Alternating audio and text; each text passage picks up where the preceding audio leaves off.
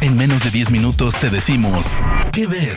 Películas, series, documentales, cortos, stand-ups o shows que recomienda el equipo de Spoiler Time. Hola amigas y amigos de Spoiler Time, yo soy Rana Funk, me encuentran en redes sociales como arroba ranafunk con F-O-N-K al final. Hacía bastante que no hacía un episodio de que ver, así que estoy feliz de retornar a este espacio donde saben que en menos de 10 minutos les recomendamos alguna serie, película, documental o algo para ver en servicios de streaming. Hoy les quiero recomendar un documental que acaba de llegar a la plataforma de HBO, o sea que ya lo pueden ver en HBO Go, y es Piazzolla, Los años del tiburón. Astor Piazzolla, uno de los músicos más importantes de la historia, no solo de Argentina ni de Latinoamérica, sino del mundo, eh, fue un bandoneonista argentino que nació en la ciudad de Mar del Plata, muy cerca de la capital de Buenos Aires, Argentina, y de muy pequeño viajó con su papá y su mamá a Nueva York, donde vivió toda su niñez, toda su adolescencia, y fue su papá quien lo incitó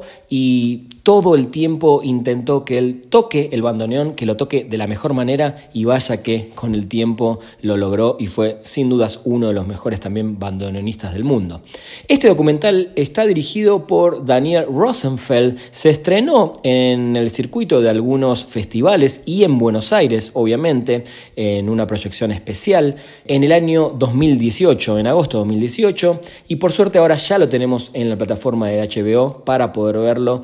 Eh, y para que todo el mundo lo pueda disfrutar. Como les dije antes, Piazzolla fue eh, para mí un revolucionario del tango y esto se puede ver a través de varios momentos en este gran documental de hora y media que no solo nos cuenta un poco su vida, sino que también nos muestra imágenes inéditas hasta este momento, hasta el momento del documental, que nunca habían salido a la luz porque estaban grabadas en formato Super 8 y parte de la familia las tenía guardadas y la pudieron utilizar ahora para este documental. ¿Qué más se ve en el documental? La relación que tuvo Piazzolla con algunos medios, porque en un momento lo llegaron a llamar el asesino del tango, básicamente, eh, y se muestra muy bien cómo él luchó contra todo esto, intentando renovar el género del tango, contemporalizándolo, modernizándolo, y yo siempre voy a decir algo, y espero que se entienda bien, yo nunca fui fan del tango, pero sí soy fan del tango de Piazzolla.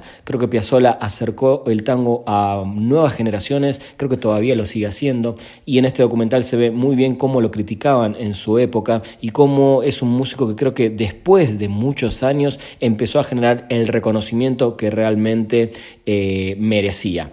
Se muestran muchas anécdotas, gran parte del documental eh, está su hijo, Daniel Piazzolla, hablando de su relación con su papá, de las historias que le contaba, de todo lo que aprendió, además de ser también un músico de tango y un músico de jazz y música clásica. Se muestra la relación con su otra hija, que fue Diana, la hija que falleció de Astor hace algunos años, que tuvo la suerte de grabar a su papá, de entrevistarlo para sacar un libro, una biografía. Esto se ve muy bien en el documental y esas cintas fueron utilizadas, por lo cual vamos a escuchar muchos audios entre Astor y su hija Diana dentro de este documental. Algunos se preguntarán por qué los años del tiburón. Bueno, tiene que ver con uno de los grandes hobbies que tenía Astor Piazzolla, que era la caza o la pesca, en este caso de tiburones, y él comparaba muchas veces lo pesado que era levantar un tiburón cuando lo pescaba, casi como un bandoneón, ¿no? Esos famosos 10 kilos de tener encima, de estar sudando, transpirando mientras lo toca. Bueno, él comparaba mucho esa pesca de tiburones con el tema del bandoneón. Vamos a ver en el documental también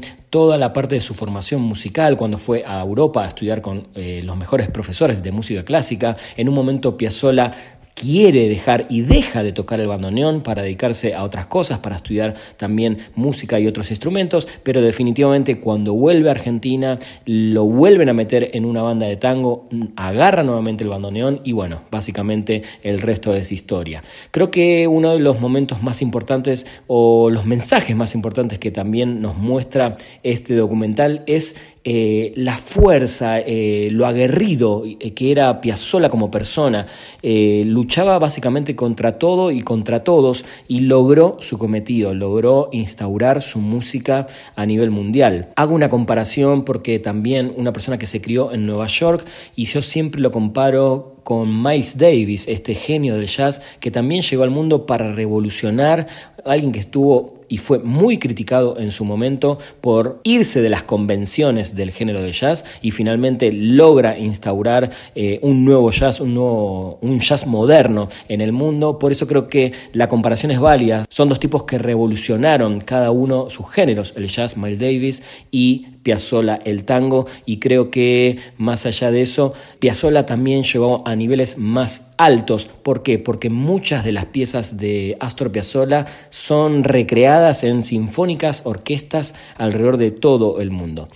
Una anécdota ingenial que no se pueden perder, la anécdota que va a contar con Carlos Gardel. Él apareció de niño en una de sus películas y bueno, sabemos que Carlos Gardel tuvo un final trágico y en este documental van a ver qué pasó puntualmente con Piazzolla y cómo se salvó de ese final trágico. Les quiero recomendar en serio nuevamente que vean este documental. Es un gran documental, no solo para los amantes de la música, no solo para los amantes de este tipo de historias, sino que creo que es fundamental para que también nuevas generaciones puedan conocer a este que se fue del mundo ya hace más de 30 años y que dejó un legado musical impresionante y creo que son documentales interesantes y muy importantes para un nuevo punto de partida de, ¿por qué no?, nuevos oyentes del tango. Piazzola, Los años del tiburón, lo pueden encontrar en HBO Go, vale mucho la pena, una hora y media, donde van a ver muchísimo de este genio de la música, de este genio del nuevo tango, y a mi gusto el músico que definitivamente